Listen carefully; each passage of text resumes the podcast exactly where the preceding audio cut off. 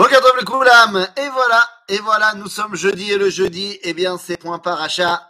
Eh bien, aujourd'hui, dans notre point paracha, paracha de Béchalach, qu'est-ce que c'est que cette paracha de Béchalach? Eh bien, c'est tout simplement la sortie concrète et officielle du peuple d'Israël.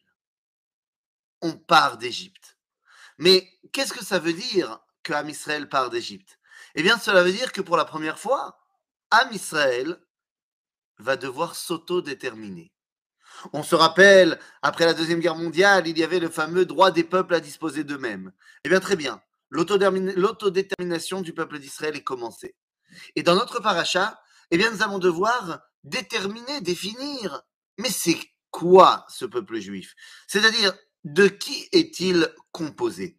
Et jusqu'à maintenant, il était composé d'esclaves. Donc, il n'y avait pas vraiment de besoin de savoir bah, quelles étaient les différentes factions qui composaient la communauté juive. Mais maintenant, c'est fondamental. Et donc la paracha s'ouvre sur la présentation du peuple d'Israël. Comment ça s'ouvre sur la présentation du peuple d'Israël? Comme s'il y avait un verset qui me présentait les différentes factions du peuple juif Eh bien oui, ce verset n'est autre que le premier verset de la paracha. En fait, les premiers versets de la paracha. Nous dit la Torah la chose suivante. Voilà lorsque Pharaon a renvoyé le peuple. Très bien. Et Dieu ne les a pas fait passer par la terre des Philistins car elle était proche. De peur que le peuple n'ait peur. Mais on aurait pu dire de manière grammaticale, de peur qu'ils aient peur. Et donc le fait qu'on nous dise ici, de peur que le peuple ait peur, veut dire qu'on parle d'une autre partie du peuple. Puisqu'au niveau grammatical, on n'était pas obligé d'utiliser le terme peuple, encore une fois, et eh bien le fait qu'on le réutilise montre qu'il y a une deuxième partie. Et ensuite, on nous dit, eh, de peur que le peuple ait peur et de la guerre et doivent retourner en Égypte. Encore une fois, et le, Dieu a fait passer le peuple par le désert. Israël. Et il y a une quatrième faction qui dit que les Béné Israël étaient armés. Mais ils sont sortis d'Égypte, armés. Et plus tard, il y aura une cinquième partie du peuple qui sera dévoilée par le terme Béné Israël Yotzim Beyad Rama. Et le peuple d'Israël sort la tête haute. Il y a donc ici cinq catégories du peuple juif. Et si on regarde de plus près, eh bien, on sait à quoi elles font référence. Ces cinq parties du peuple juif, il y en a une qui, en fait, a été chassée de l'Égypte. Béchalar Paro et Ta'am. Ils auraient préféré rester en Égypte, mais semble-t-il, ils étaient trop affiliés à la communauté juive. Et donc Pharaon les a, une fois qu'il a rejeté les peuples, les Israël, il les a chassés d'Égypte. Eh bien, cela ne pouvait plus se cacher pendant la population égyptienne. Vous savez comme moi qu'il y a plein de monde qui sont restés en Égypte c'était ceux qui étaient facilement assimilables, de par leur nom qu'ils avaient déjà peut-être changé. On nous dit nos sages que Amisraël a gardé son nom, sa langue et ses, enfin, ses vêtements. Mais ça, ce sont ceux qui sont sortis.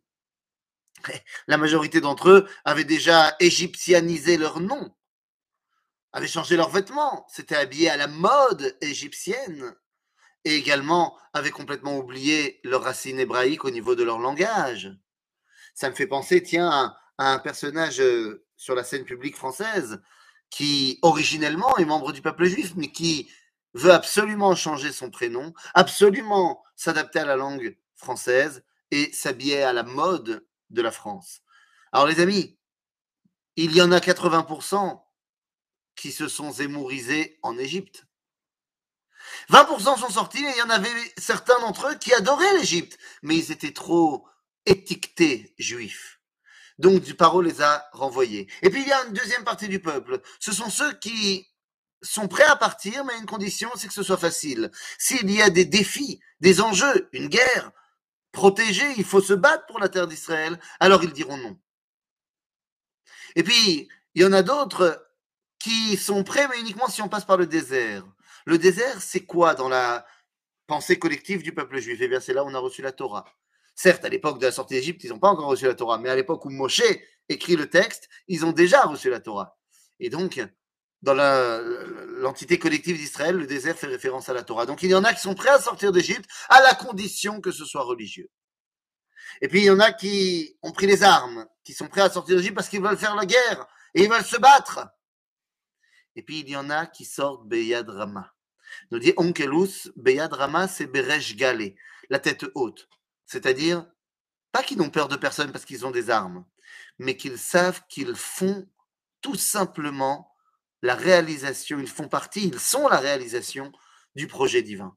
Et donc ils sortent parce qu'ils sont fiers de porter leur couleur et leur identité. Eh bien, les amis, il semblerait que ce soit ça, la communauté juive. Des gens qui sont un petit peu trop proches de l'exil, des gens qui sont prêts à tenter l'aventure israélienne, mais à condition qu'il ne faut pas, trop, hein, non. Et puis il y en a d'autres qui sont prêts, mais uniquement si c'est toranique. Et puis il y en a d'autres qui sont prêts pour se battre. Il semblerait que la cinquième partie du peuple juif, représentée par Narshon ben Aminadav, soit celle qui doit donner le ton. Bien sûr qu'on vient et qu'on aimerait que ce soit facile. Bien sûr qu'il nous reste des bribes d'exil. Bien sûr qu'on est prêt à se battre et bien sûr qu'on veut que ce soit Alpia Torah. Mais la vraie raison de pourquoi on sort d'Égypte, eh bien, c'est tout simplement parce que nous sommes ceux qui réalisent le projet divin.